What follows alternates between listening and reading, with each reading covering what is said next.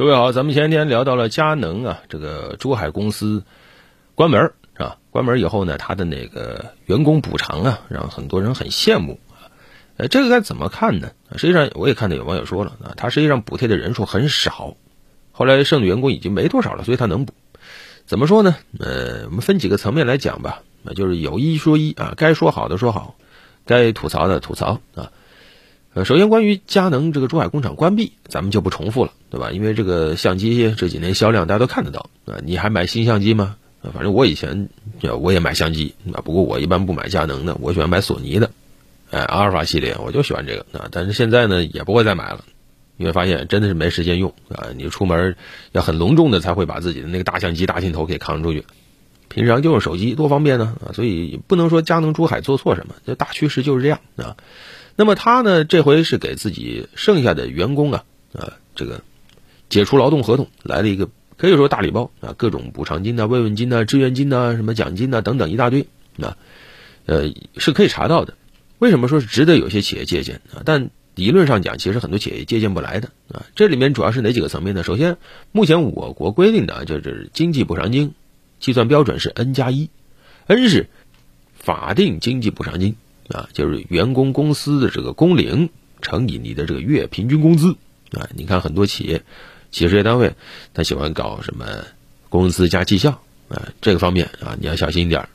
呃，那么加一呢是指就是代通知金，就是一个月月平均工资啊。你打个比方吧，你工作十年，你的月平均工资啊是五万块钱啊，那么该给你多少钱呢？五十五万。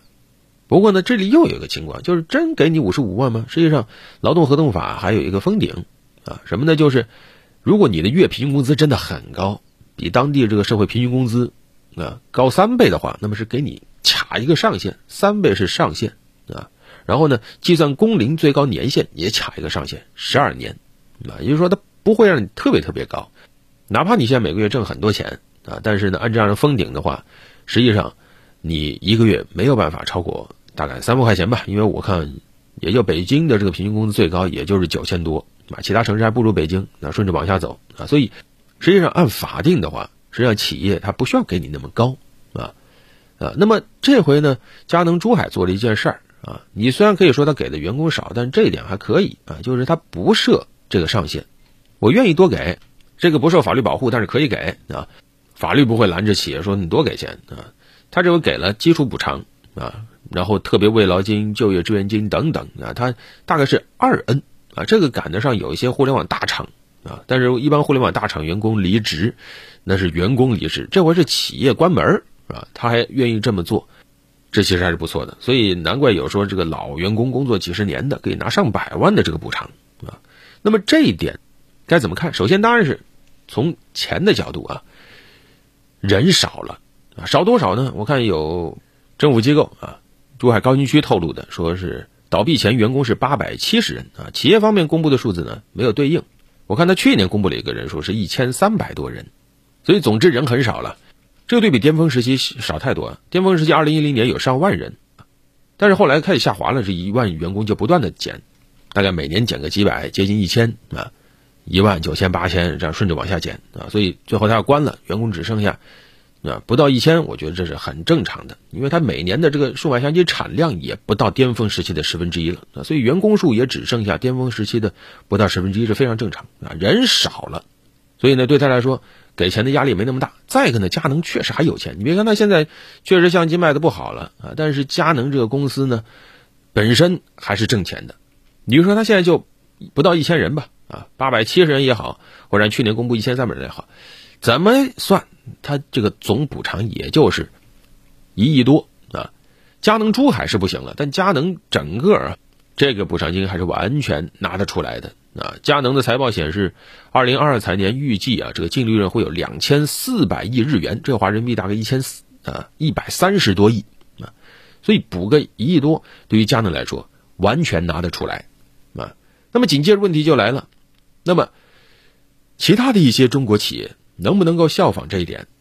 啊，但是我觉得，首先啊，咱们中国能像佳能这样每年能有上百亿利润的企业非常少，嗯，你像佳能珠海，它是什么？它是要关门了。一个企业混到要关门的时候，你说它一年还能有这么多利润吗？能有这么多利润的企业，他会选择关门吗？所以我想，光这一点，这个硬实力，光钱你就不好学啊。再一个呢，也能看得出来，佳能为什么要搞这么一出？因为佳能，那我只是不做相机了，我其他的我还是要做的呀。我的办公业务，我的医疗业务，对吧？这些还是要接着挣钱的。那么在这个时候，他为什么要这么赶紧补偿一下呢？我一步到位啊，我能够减少很多很多的麻烦，我减少所有可能带来的劳资纠纷，钱给到位了，就没有人会闹了。否则，你别看剩下这些员工就几百上千，对吧？在过年之前，你要是出这种事儿，涉及到劳资纠纷的，涉及到这种欠薪的，那对于佳能来说会是非常糟糕的一件事情。他接下来还要继续深耕中国市场，他必须要树立一个不错的企业形象。要知道，哪怕在二零二零年疫情期间，佳能全球营收利润下滑，它在中国市场依然是实现了增收增利的。啊，佳能在大连、在苏州、中山还有工厂，还有研发机构呀。佳能珠海倒了，不代表佳能要退了，对吧？咱们上一期已经说得很清楚了。所以在这个时候，他必须要树立这样一个企业的形象啊，同时也是企业应有的责任。你是输给了时代，不代表你员工不努力，对吧？你停产倒闭了，你对你的员工就应该要善待啊。所以，无论从哪个角度来讲，佳能珠海它这个工厂，它的这个相机业务确实是输给了时代，但是最后啊，它给还在职的员工这些补偿，却是无可厚非。对于中国企业来说，你说啊，要让他学补偿这一点吗？我倒希望还是引以为戒吧。不要走到最后要和所有员工不得已说再见的那一天会更好。当然，如果真的啊是企业领导人决策失误也好，是什么也好，也请永远记得善待你的员工。所以啊，就三点：第一，他确实是有钱给得起；第二，他给了这笔钱才方便他以后继续挣钱；第三，这确实也是一个企业应有的责任感。好了，本期就聊这么多。